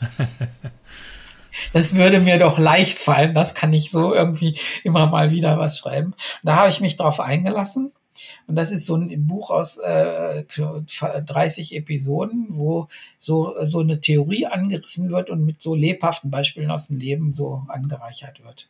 Also, Keine Sinnfragen, bitte. Teil sehr, sehr ketzerisch. Also eins, eins, das, da krieg ich, ich, das fand ich so schön als, als äh, Sprachfluss, das musste bleiben. Ich weiß nicht, ob ich dann Shitstorm kriege. Ein Kapitel heißt, wenn der Chef nicht weiter weiß, kauft er sich Beraterscheiß. Ich habe dann über die sinnlosen CXOs, also praktisch, dass jedes Unternehmen ein Chief Diversity, ein Chief Digital, ein Chief äh, Innovation Officer, ein Chief, äh, weiß ich was, Purpose Officer, ein Chief, bla bla bla, bla haben muss. Es gibt so äh, gefühlt 100 bei Google, also bei Wikipedia sind, äh, sind ähm, 70 aufgezählt, aber schon Beispiel Chief Umwelt Officer oder Environment Officer fehlt oder Chief, weiß ich was, fehlt alles. Also ich könnte locker noch ein paar dazu machen, die es echt gibt. Und da, da sind die Unternehmen jetzt gerade dabei, sich lauter so, so eine ganze Armada von so Chief, weiß ich was zuzulegen, die aber im Grunde nur so Marketing machen nach außen und sagen, wir sind nachhaltig, wir sind wir sind diverse, diverse und weiß, wir sind alles und so weiter. Das wird alles Washing gemacht. Und äh, über solche Dinge, die ich mich ärgere, ja, auch Beraterscheiß, Beraterscheiß haben, äh, will ich auch nicht sagen, dass das scheiße ist, sondern äh, ein wichtiges Thema zum Beispiel in der Wirtschaft ist, äh, dass die Leute, die coachen, oder diese ganzen Berater, die agilen und so weiter, äh, das sind Leute, die erklären einem Viererschüler, wie man eine Eins kriegt. Und das ist im Grunde ein Thema verfehlt. Das zieht sich durch das ganze Buch, dass das, was eigentlich gepredigt wird, ein Einserschüler einem Viererschüler beibringt. Und der Führerschüler kann es aber nicht. Also wie einer, der gebrochen Deutsch hinkriegt und immer zu Kreuzfehler bei Rechtschreibung macht. Und wenn ich dem erkläre, was Storytelling ist und äh, ein Spannungsbogen und so, dann guckt er einen an, hat er verstanden, ja, werde ich auch, kann er aber gar nicht. Und das ist ein langer Weg. Und wenn man jetzt so ein sturen Unternehmen sagt, du musst einfach agil sein, das können die gar nicht.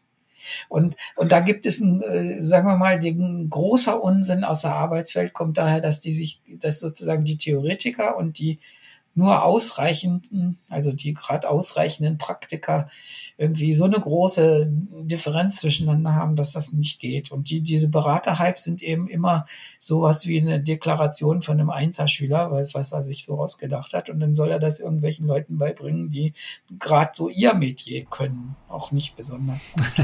Und und da habe ich diese ganzen Zwischen Zwiespalte mal aufgeschrieben in so kleineren Episoden nach fünf Seiten. Das kann man dann jeden Tag eins, vielleicht kann man gar nicht so viele vertragen auf einmal. Wie sieht denn so ein Buchschreibeprozess aus? Stehen Sie früh auf? Äh, wie machen Sie das? Nee, nee, nee, nee. Da, da gibt es so, das meine ich auch äh, zur artgerechten Haltung von, von super, äh, von Leistungsträgern. Es gibt eine bestimmte Wellenlänge, wo man so im Meditations- oder Traummodus sich irgendwie die Ideen kommen. Die kommen nicht im Meeting, weil das äh, die Wellenlänge, also das kann ich mit EEG-Wellen im Hirn gucken. Dann würde ich den, wer, wer sich für sowas interessiert, EEG bei Wikipedia nachstellen. Da sind so, ne, da ist eine größere Tabelle drin und äh, welche Arbeiten man unter welcher Gehirnwellenlänge man macht. Ja, und äh, sowas wie Delta haben nur kleine Kinder bis 18 Monate und da kann man ihnen nicht erklären, wie man läuft oder läuft oder es geht gar nicht. Die, oder wie man sauber ist oder wie man spricht oder so, die haben Delta-Wellen bis zu 18 Monate und dann hilft's nichts, die sprechen nicht. Mhm. Ja, und dann kriegen sie Theta-Wellen, das ist so verträumtes Dasein, was, was man so als Schriftsteller vielleicht braucht. Das hat man bis fünf. Und dann kriegt man Alpha-Wellen ab sechs, dann ist man schulreif. Das hat, das hat fast mit dem Bildungssystem auch zu tun. Und äh, so ab 17 fangen die Leute an mit Beta-Wellen. Das ist so, äh, Beta ist Alert-Status, also dass man um Vorteile ringt und guckt, werde ich übers, über den Tisch gezogen und ist, ist so wach sozusagen, um, um dies zu diskutieren. Und äh, die BWLer sind alle auf Beta Wellenstatus. Das ist meine Kritik, also auf diesen schnellen Wellen. Und die Techies, wenn sie träumen oder Schriftstellern, sind auf äh, Meditationsmodus. Und äh, das wird jetzt durch die Arbeitssituation völlig kaputt gemacht, weil man auf Massentierhaltungsflächen da irgendwie zwischen telefonierenden Vertrieblern sitzen muss und denen soll man träumen. Das ist völlig, völlig irre. Die, die, durch Homeoffice wird das halt besser. Heißt? Jetzt bin ich vom Faden abgekommen. Ich wollte eigentlich wissen, ja, ich finde das interessant, aber. Äh, Nein, da, der, der, der, das träume ich dann so und irgendwann treffe ich auf einen Punkt, wo ich finde, darüber könnte ich ein Buch schreiben. Also das ist eine neue Erkenntnis in einer gewissen Weise. Ähm, jetzt heute schon ein Prozess optimiert ist, ist die, äh, da ist die Grundidee, dass die, die Digitalisierung so vorangetrieben wird, dass viele Berufe äh, nicht nur ganz automatisiert werden, sondern sie werden verdummt in einer gewissen Weise. Also praktisch, man muss gar nichts mehr können. Also praktisch ein Briefträger kann ich nach zwei Stunden lernen. Also muss nur die App lernen. Und dann sagt er, geh vor dieses Haus. Links ist da so irgendwie eine Treppenstufe, da legt das Paket hin. Das ist die Ablageerlaubnis von dir. Muss nichts mehr wissen, gar nichts mehr. Und äh, äh, da hatte ich so ein bisschen Kummer, dass die Prozesse eben auch den Niedriglohnsektor sozusagen zu so Skriptsklaven machen, also dass man mhm. ein bestimmtes Skript hat. Ja, also, also dass ich beim Check-in, das ist so eine Vorstufe, äh, Ticket, dann gibt man das rüber und dann sagt er das, Koffer, sagt, ja, so ist schon fast optimiert und man spricht fast kaum was miteinander. Und äh, das war so eine neue Idee oder bei der Philosophie, die habe ich vorhin erklärt. Und dann sage ich, da muss ich ein Buch schreiben. Bei dieser dreibändigen Philosophie bin ich auch zu meinem General Manager gegangen und habe gesagt, pass auf, wenn ihr euch aufregt, dass ich nur so ungefähr 40 Stunden echt arbeite, das liegt daran, dass ich ein großes Problem habe. Und ich möchte das aufschreiben. Das dauert ungefähr zwei Jahre und regt euch nicht auf. es ist alles in Ordnung. äh, ich hab, bin manchmal mit dem Kopf woanders und wenn ihr unbedingt wollt, muss ich wahrscheinlich kündigen, weil mir das wichtig ist. Und dann haben sie gesagt, weißt du auch, was du tust? Ja. Ich habe gesagt, ihr geht ja auch Golfen und Segel, äh, äh, Segeln, das braucht vielleicht mehr Zeit und so weiter. Und da braucht man einfach so eine Zeit zum Träumen und dann steht sozusagen ein Bild von dem Buch. Das ist nie das endgültige Buch, das äh, ich, ich habe dann ein endgültiges Buch nach einem halben Jahr, ein Dreivierteljahr, dann ist sozusagen zwei Seiten Inhaltsverzeichnis da. Und äh, dann könnte ich anfangen zu schreiben. Dann kommt aber der Verlag und sagt, er möchte eine halbe Seite haben, was in dem Buch eigentlich wichtig ist, also so zum Verkaufen. Das, das ist, Buch entsteht erst. Das ist ne? schwer. Das entsteht beim Schreiben das, auch, ne? Ja, das ist schwer. Das entsteht auch beim Schreiben. Dann sage ich vorläufig, kann ich euch das sagen, aber das ist, muss es nicht sein. Und dann fängt man dann beim Schreiben das an. Also mein erstes Buch Wild Duck, äh, das hat äh, 400 Seiten. Das habe ich auf Seite 155 neuen Entwurf gefunden, so also gedanklich. Das war vorher nicht klar, dass das beim Schreiben entstand. Und dann habe ich gesagt, was mache ich denn jetzt? Ich muss ich alles umändern. Und dann habe ich einfach physisch den Pfeil gelöscht. nochmal angefangen. Das war gut so. Und manchmal muss, manchmal muss man das machen auch, das merkt man auch bei Softwareprojekten in der agilen Entwicklung, dass der Kunde irgendwas will, was jetzt den Plan völlig umdreht. Und dann muss man sagen, gut, jetzt wissen wir endlich, was wir bauen müssen, haben wir alles verstanden, fangen wir nochmal neu an. Und vielleicht sondern ein drittes Mal. Und äh, das, das bringen die meisten nicht über sich. Und irgendwann, wie gesagt, dann ist das so, wenn ich das erste Mal weggeschmissen habe, das zweite Entwurf, es stimmt dann, dann schreibe ich dann das zu Ende. Das dauert eher nicht so lange. Also das, das Konzipieren ist viel größer. Schreiben Sie zu Hause? ich weiß noch, bei IBM musste ich öfter nach Paris in die Europazentrale und der am, am Terminal da, Paris, glaube geht 33 oder 36 Lufthansa nach Heim, war immer drei Stunden zu spät. Wir sind oft dann statt acht. Da sind einige der 25 Bücher entstanden. Und ja, und dann schreibe oh, sag ich, da habe ich Zeit. Ja, und in Bahnfahrten hatte ich viel Zeit und so weiter. Äh, und das ist jetzt nicht mehr so. Jetzt sage ich, also, jetzt bin ich in so ein müder, ein bisschen müderer alter Mann geworden und äh, jetzt erleide ich die Fahrten eher so und jetzt schreibe ich mehr zu Hause. Es ist auch gut, also praktisch, ich hatte mal ganz viele Redenauftritte, das klingt ein bisschen ab, auch wegen Corona, nicht, nicht meinetwegen unbedingt, aber es ist so, es ist gut so. Ja, und ob ich so ganz viele Bücher noch schreibe, das weiß ich nicht. Vielleicht schreibe ich dieses Omni Sophie nochmal neu. Also das war eines von meinen ersten Büchern. Das ist das Wichtigste, glaube ich, so für, gefühlt von mir. Nochmal neu. Ich habe auch zwei Romanversuche genommen, also Romane geschrieben. Die sind jetzt extrem, also wenn man über Gehirnnutzungspräferenzen nimmt, die sind extrem an, werden anders aufgenommen. Also die Leute, die so denken wie ich, finden die Bücher total gut und alle, die so einen normalen Roman erwarten, sagen, der ist bescheuert geworden. also ich habe ich hab einen äh, Vampirroman geschrieben 2005 da haben viele Leute gesagt, sie lesen lieber dreimal, damit sie jede Pointe mitkriegen und die anderen sagen, das ist äh, jetzt ist er verrückt geworden. Jetzt, jetzt habe ich noch einen geschrieben, jetzt in der Corona-Zeit, wo ich auch im Krankenhaus war, über äh, ein Homöopathie unter äh, äh, ein Homöopathie-Weltuntergangskrimi. Das ist so eine Mischung aus Sci-Fi, Science-Fiction, Krimi, Roman, alles Mögliche. Und eigentlich ein Sachbuch, ein bisschen hinterher, so ganz geheimgiftig, ein Sachbuch über Homöopathie. Und zwar, wo ich annehme, dass sie alles richtig ist, was die Homöopathen sagen. Also es wird naiv angenommen, dass die ganzen Theorien stimmen und die finden dann in dem Roman zu einer wahnsinnigen Wirkungsverstärkung der ganzen Sache, äh, mit der sie die Menschheit manipulieren und das führt dann quasi zu so einer Art Weltende. Das ist eigentlich mehr als Sachbuch geschrieben, aber die Leute wollen dann irgendwie Liebesgeschichten dazwischen und sagen, das fehlt und das fehlt und das fehlt. Und man, also bei Amazon, ich kann es nur sagen, können wir mal die Rezension bei Amazon angucken. Einer schreibt kruder Unsinn. Das Buch ist absolut ernst, tief, tief ernst geschrieben. Äh, äh, völlig humorfrei. Er kann nicht verstehen, was aus so einem Hirn rauskommt. Nächste, die nächste äh, Rezension ist, das Buch ist absolut ungewöhnlich und absurd witzig. Das ist doch schön, ja. ne? Was? Nein, aber na, ein bisschen habe ich Kummer, weil sozusagen das Buch eben nur für Leute geschrieben ist, die sowas mögen, was ich mag. Das ist bei Lyrik wahrscheinlich immer so. Ja, wenn man Gedichte schreibt.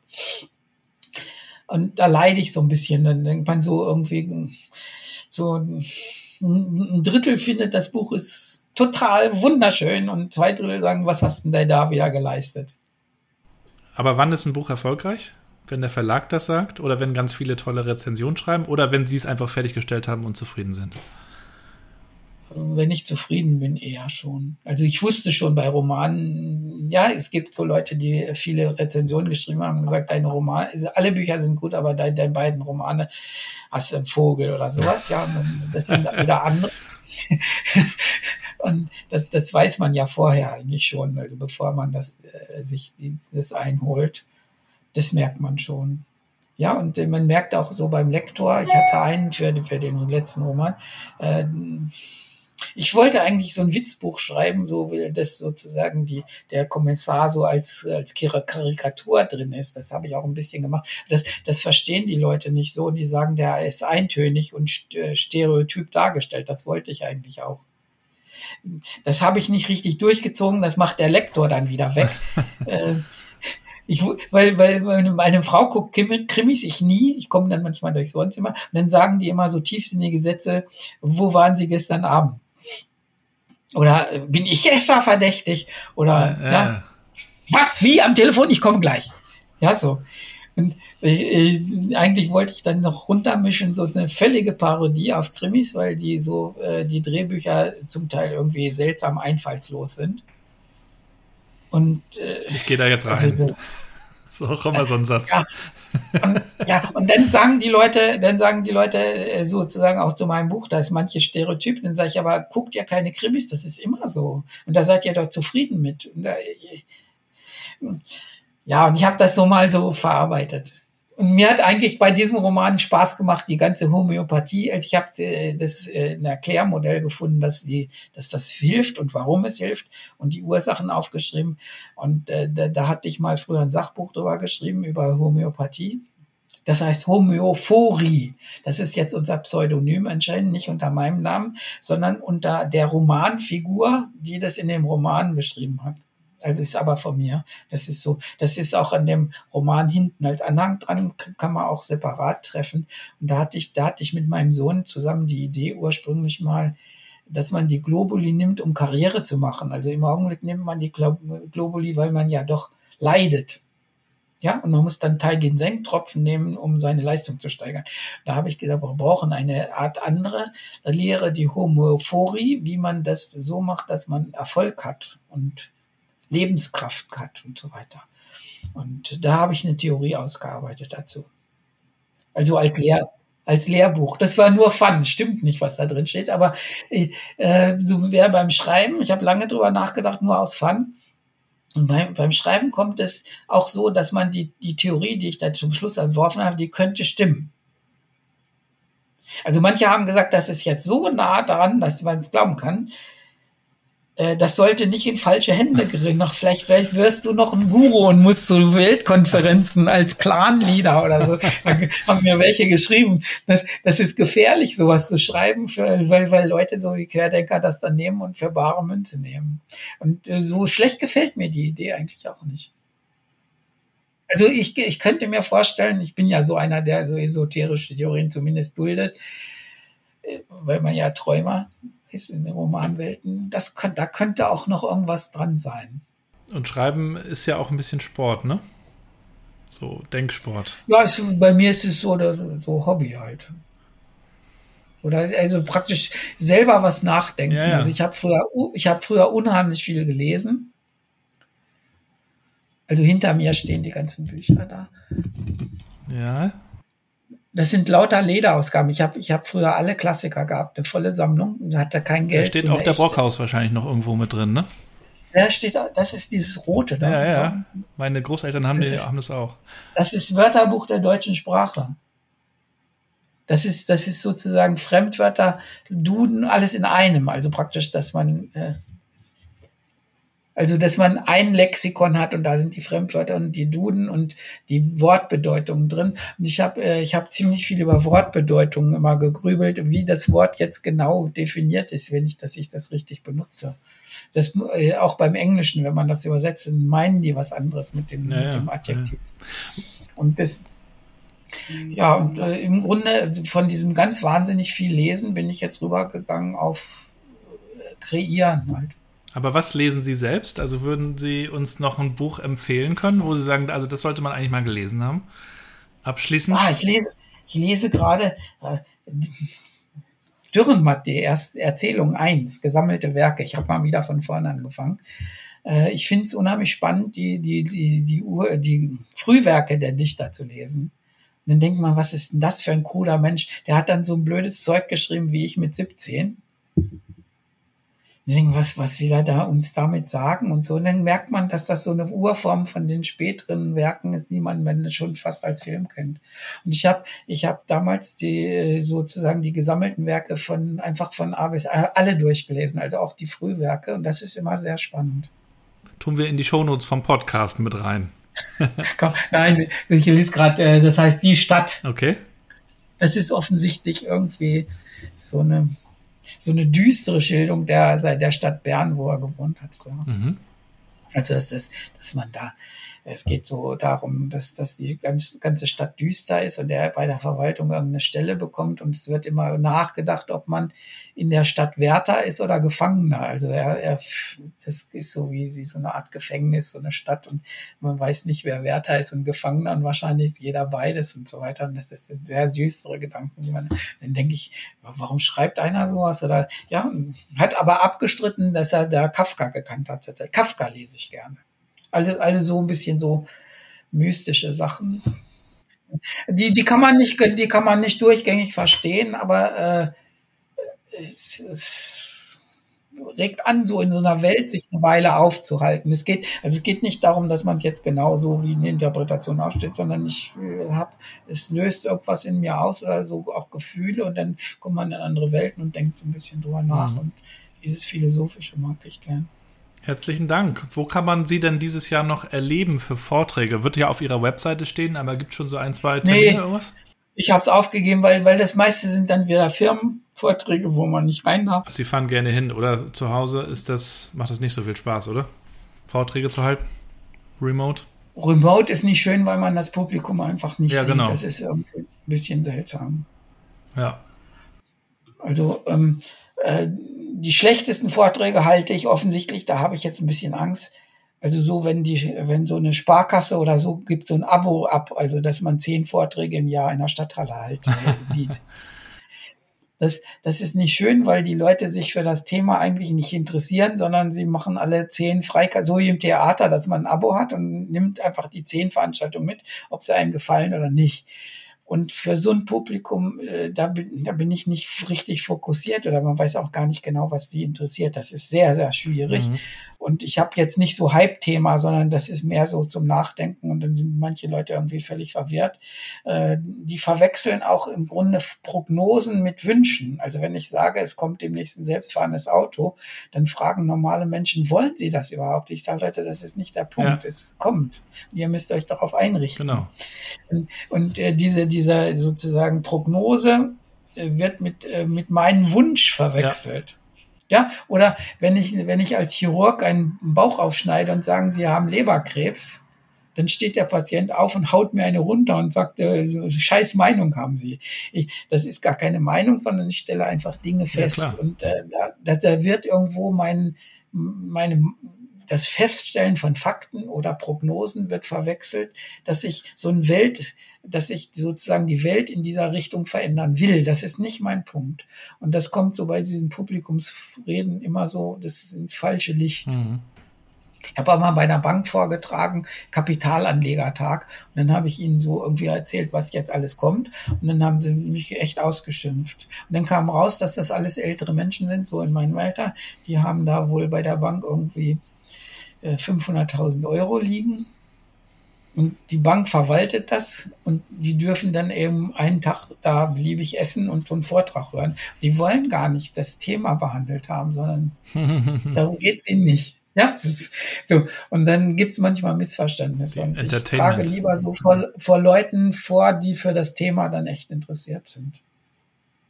Deswegen bin ich auch nicht so der große Hype-Sprecher. Also so, so, so dieses allgemeine, äh, wir wünschen uns eine bessere Welt oder sowas. Ja. Äh, das, das, das gibt, das gibt viel mehr Hype. Da kommen die Leute auch, zahlen mehr Eintritt und so, aber es ist wirkungslos. Es bringt ja nichts. Ja, ja. Schöne neue Arbeitswelt gibt es auch im Kontext ja. New Work ganz viele. Aber ja, ja, also vielen, vielen Dank für das äh, tolle Interview und äh, die intensiven Einblicke in, die, in ihre Geschichte und in ihre Perspektiven und auch in ihre Arbeit, auch heute. Es ist ja auch noch Arbeit und das finde ich auch das Schöne, wenn ich immer höre, äh, so lange muss ich noch arbeiten und ich denke mir immer, also wenn ich was gefunden habe, was mir Spaß macht oder was heißt Spaß, was ich gerne tue, dann werde ich das wahrscheinlich auch noch machen, wenn ich 70 bin oder, oder 75. Warum sollte ich dann, wenn ich in Rente bin, mich hinsetzen und Fernsehen gucken? Ne? Auch da ist dieser Arbeitsbegriff irgendwie, kann man sich das ja auch ganz anders denken. Ne? Ja. Sehr schön. Alles klar. Alles Gute, viel Erfolg weiterhin und viel Gesundheit natürlich, ne? Ja, alles klar. Danke. Dankeschön. Bis dann. Tschüss.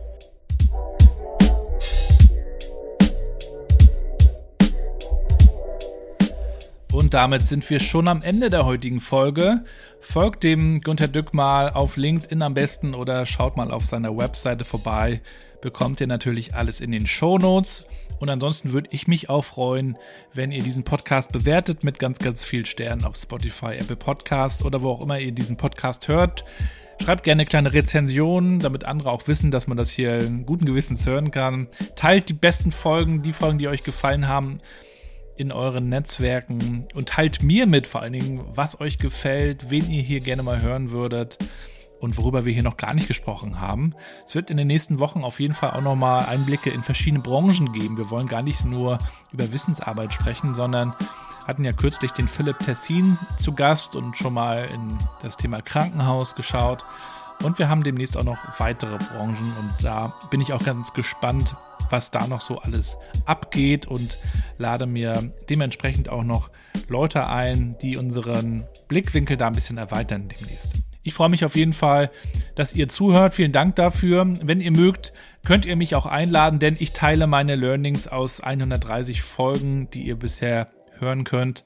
Einige weitere sind auch schon aufgenommen und kommen bald. Rund um die Frage, was habe ich eigentlich in über 100 Folgen New Work Chat über New Work gelernt? Dazu habe ich einen Vortrag gearbeitet. Wenn ihr mögt, komme ich gerne damit zu euch oder vernetzt euch mit mir auf LinkedIn. Auch diesen Link packe ich euch in die Shownotes. Und dieser Podcast hat auch eine Webpräsenz sozusagen auf LinkedIn. Da könnt ihr gerne folgen und bekommt auch manchmal ein paar Teaser zwischen den Episoden. Ich freue mich auf jeden Fall, wenn wir mit diesem Podcast die ganze Diskussion ein bisschen vorantreiben. Ihr wisst, der New Work Chat ist nicht kommerziell motiviert, independent, wie man in der Musikbranche sagen würde. Und ich wünsche euch in diesem Sinne erstmal alles, alles Gute. Bleibt gesund und bleibt connected.